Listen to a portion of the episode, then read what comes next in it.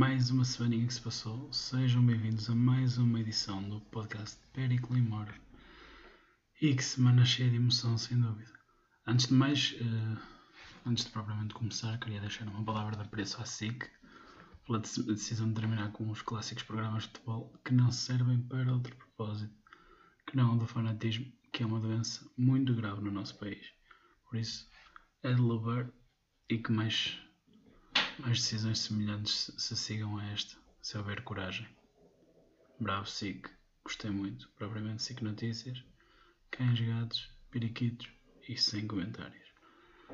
E por falar em, em, em, em fanáticos, houve hoje a gravação deste, deste episódio. Hoje não, já, já, estou, já estou a meter água. Ontem, mais um idoso a balear um homem na casa dos 30. Desta vez porque, alegadamente, o, o mesmo não, não procedeu à limpeza de terrenos. Que raio é que se está a passar com os octogenários? Será que o Calores anda a fritar os miolos e trazer flashbacks do ultramar? Seja o que for, comportamentos deste tipo não têm lugar numa sociedade que se diz ou, ou que quer ser desenvolvida. Abordando agora o, o tema do meu destaque, com um pequeno segue de velhotes a tiros em povo, foi a morte do Bruno Gandé às mãos de um homem de 76 anos. Pelos vistos, afinal, não era octogenário, mas pronto, está lá quase. Merda por merda que se limpe, não é? Já dizia o grande bico de âncora. Shoutout para o bico de âncora. Merda dos surfistas, Paulo. Ora, segundo os relatos de diversas testemunhas, teve motivação de ódio racial e opa, já dediquei um, um podcast ao tema do racismo. Está disponível lá no canalzinho no Spotify, dito lado indagamos, mas não posso simplesmente ficar, ficar calado e, e assobiar para o lado e não abordar este triste e trágico acontecimento. E vamos por partes. Se puderem, se, caso ainda não tenham feito, leiam o, o texto do primaço por falar noutra coisa. Vale bem a pena. Tá, eu uso da ironia e sarcasmo muito bom, de uma forma inteligente. Por acaso, Gostei. Um espetáculo, digo eu. Ora, infelizmente, agora o que vai interessar a opinião pública será, como diz o primaço no seu texto, é o eterno debate Portugal não é racista versus Portugal é racista. E, e, e ninguém, ou muito poucos, se foca na parte em que se perdeu um ser humano, um filho, um pai, um irmão. E se derem um, um olhinho pelas redes sociais, principalmente no Twitter, isso já está a acontecer. E opa, é importante que estas mortes não caiam no, no vazio e que as pessoas usem as vítimas como símbolos de luta, gritos de revolta. Porém, no meio disto tudo, convém não esquecer que é o, o respeito à vítima e sobretudo à sua família. Ou seja, que esta instrumentalização não seja já quase como retirar a humanidade à pessoa. E que é uma pessoa, era uma pessoa e, e os sentimentos da sua família. Acho que está a ficar cada vez mais difícil para os malabaristas ou até para pessoas que, ingênuas que não assistem muito a situações dentro da sua esfera afirmar que não há racismo em Portugal. André Ventura, com o curso de contorcionista político tirado nos cereais, continua a cruzar demagógico promove o estrume que, o seu eleitorado adora provar, tirando uma página da, da metodologia racista americana e partindo para a tentativa, maioritariamente frustrada, de assassinar o caráter da vítima. O que o Dr. Circense não entende, ou melhor, entende muito bem, mas é do seu interesse ignorar é que, mesmo que o Bruno, que o Bruno fosse, o Bruno Sandé fosse o terror descrito nas dúbias publicações que o guru do, do Chega partilha nas redes, não ter nada do que se passou. Continua a ser alguém que, que não merecia ser baleado uma vez sequer, quanto mais quatro continua a ser alguém que tinha direito a uma resolução diferente dos vergonhosos desenvolvimentos e, sobretudo, continua a ser alguém que, que merecia muito mais do que morrer devido à, à sua cor de pele, sendo mesmo referências às mesmas últimas palavras que ouviu antes de deixar este mundo. Dá que pensar. E, e depois ainda de vir este pedaço de esterco para, para as redes sociais com deflect, deflect, sempre a, a tentar dar um bocadinho de peito ao, aos peixinhos que o seguem. Mas a verdade é que o eleitorado deste senhor está a crescer e é isso que, junto de outros fatores, tem deixado algumas pessoas confortáveis para tirarem as suas verdadeiras convicções da cabo, sacudir o pó e até ter orgulho nelas. É certo que já defendi antes e continuo a defender que tem de haver lugar para o, para o Chega numa verdadeira democracia. Porém, é algo que cada vez mais tem que ser monitorizado de perto, já, já que o ego e os objetivos políticos de Doutor Ventura parecem demonstrar que estamos perante a clara presença de um sociopata. Isto porque eu sou da versão de que ele não acredita em nada do que diz, porém usa e instrumentaliza isso, pegando na, numa parte com menos educação, junto de outra parte racista da população, mascarados ambos de nacionalismo e instrumentaliza isso para, para tentar subir na sua posição política, por alguma coisa, assim como tantos outros começou num lado e foi para o outro. No entanto, este, em vez de, de partir para fazer a clássica transição partido pequeno, partido grande, sai de um partido para criar o seu próprio. Daí a parte do ego, a meu ver, ser um pedaço alarmante. Agora quero focar-me em algo que parece ter sido convenientemente esquecido e na maior parte parece correr bem até surgirem tragédias destas, que é o nosso passado colonial, mais especificamente a guerra e as marcas que a mesma deixou em quem lá esteve. Ora, ali alguns, um testemunho de João Quadro e de, do Quadro e de várias pessoas que depois seguiram no thread a deixar outros testemunhos, dizendo que têm na família várias pessoas que foram à guerra colonial que andavam com cabeça de vítimas em viatura para amedrontar, que faziam brindes com orelhas, entre outras coisas macabras que temos a felicidade de nem sequer conseguir conceber como realidade, porque a maior parte de nós não viveu ambientes de guerra. Porém, existem aqueles que viveram e ainda são vivos hoje e ficam, ficaram esquecidos sem qualquer tipo de, de apoios psicológicos ou, ou, dicas sobre como lidar com um determinado sítio, uh, tipo, de, determinado tipo de, de situações, porque se ainda hoje há a ideia de que um homem não se queixa de quem tem problemas mentais, mentais como stress pós-traumático, é tolo. Imaginem naquele período. Ora, e onde é que eu quero chegar com esta conversa? Que não se pense que, que estou a tentar justificar o comportamento do assassino do Bruno Candé. Nunca. Nunca, não há justificação possível.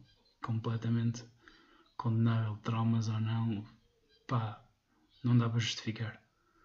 O que eu quero dizer com isto é que tem que se abrir aqui um, se calhar, umas pequenas portas que, que eventualmente as, as televisões de, de, vez em quando vão e fazem lá a grande reportagem sobre os veteranos, os problemas que têm. Mas o que, o que eu quero dizer mesmo é que não me admira que isto tenha acontecido. Aliás, admira-me até a, a, pouca frequência com que acontece, para ser sincero.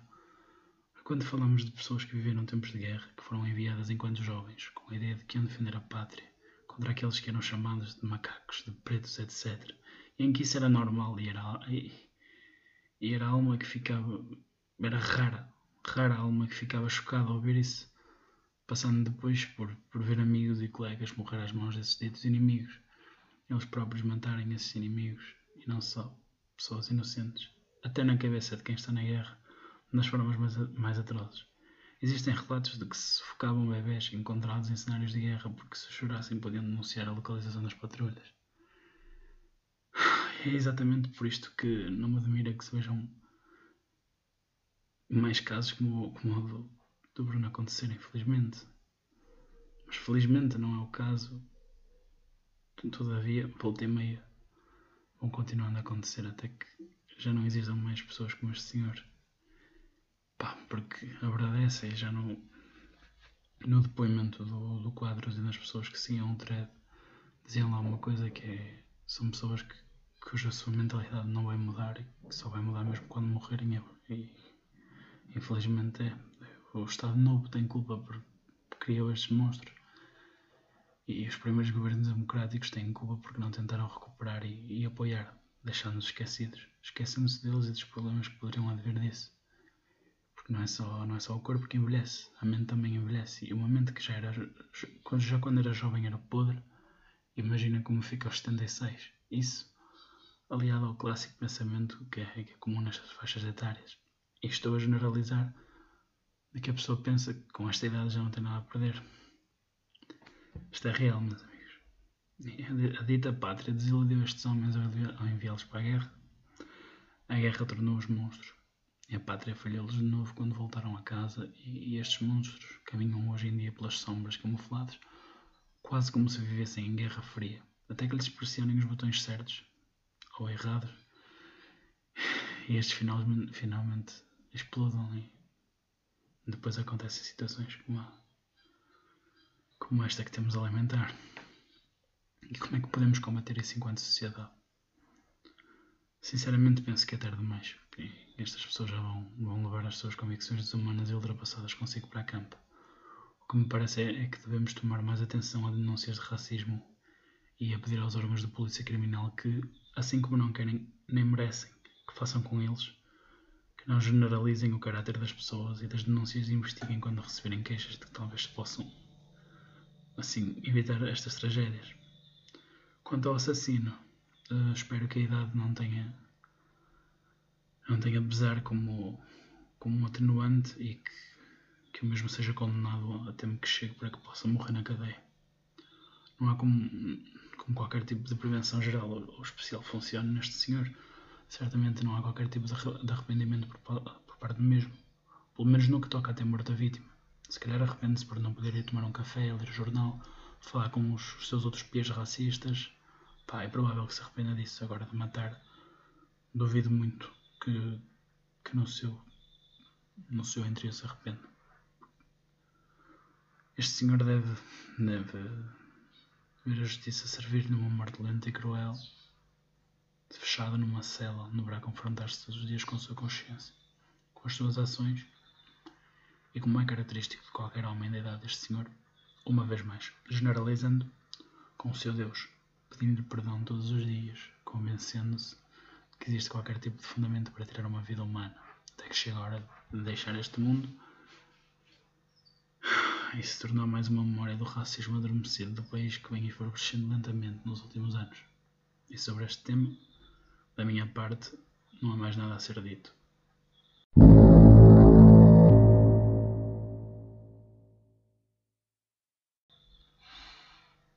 Agora, Bem, mais, um, mais uma vez vemos os bancos a comerem-nos de cebolado. A próxima vez que ouvirem bom a ser usado como predicativo do sujeito e o sujeito for um banco, comecem a guardar dinheiro no colchão. Até quando é que vamos assistir a este malabarismo que o pessoal dos bancos faz? Estes buracos que surgem aparentemente do nada, as negociatas que vendem 13 mil imóveis a fundos anónimos, concedendo créditos e consequentemente recebendo compensações estatais pelas perdas. Opa, e o mais bonito é que os políticos driblam questões com aquilo que o Neymar vai fazendo, fazendo cabaças em França. E a culpa é sempre do gajo anterior. O gajo anterior é que tratou disso. Isso aconteceu durante o mandato do gajo anterior. Ou isso está a acontecer agora porque o gajo anterior fez isto, o que, na verdade, só está a preparar fintas porque vão ser usadas pelo gajo seguinte, que vai dizer que o gajo anterior é que foi complacente e não resolveu o problema. E este ciclo não acaba. Por isso é que os nossos políticos são muito bons para, para ir para, para Goldman Sachs, para, para esfiar o Eurogrupo e depois abandonar as finanças e governar o Banco de Portugal sem que a oposição relevante mexa uma palha. Porque a, a oposição relevante quer, eventualmente, chegar ao poder. E sabe quem manda nesta porcaria toda são, na verdade, os bancos. E é por isto que, que não acredito em Jotas. Aqui uma transição dúbia, mas já se explica. Sejam de partidos grandes ou de partidos pequenos. Porque os Jotas dos partidos grandes são ensinados a lavar as mãos uns aos outros. O que não faz, os que não fazem aprendem rápido que, que não vão longe e os, e os, partidos pequenos ensinam a ser feita a clássica oposição, que começa com pedidos surreais, mas que depois partilha com orgulho a aprovação de uma unha cortada do braço que pediam inicialmente, apresentando-se ao olho miúpe como alternativa credível, quando toda a gente sabe que, que a sua política é sustentada na certeza de que nunca será um governo e na noção de que não tem qualquer preparação para tal. O problema parece que é só dos bancos, mas, mas não é problema está na espinha dorsal, ou falta dela, dos nossos políticos, que nunca ou muito raramente tomam as, as devidas medidas para que se responsabilizem estes criminosos e, quando tomam, é sempre de forma extemporânea. Ainda está para chegar o dia que o, que o Dr. Salgado, é gay, dono disto tudo, não vai receber uma indemnização choruda. Imagina injetares constantemente dinheiro nos bancos e, e por dinheiro falam em centenas de milhões de euros ou milhares de milhões. E até 2018, sendo ainda opção válida hoje, andar a pagar subsídios de Natal e de férias em duodécimos. Pois é. Mas enfim. Para esta semana é tudo o que tenho para vós. Agradeço uma vez mais a todos que acompanham o podcast semanalmente. Ficam igualmente as minhas condolências à, à família do Bruno Candé e o meu profundo desejo de que este tipo de situações sejam, sejam não motivadas pelo racismo. Não esta, esta foi sem dúvida. Refiro-me ao disparar de forma cruel sobre alguém. Deixem de existir. Pá, deixem o vosso gosto, partilhem com amigos e para a semana a mais. Grande beijo, cuidado com os gajos que vestem fato e gravata e, e te tratam por você.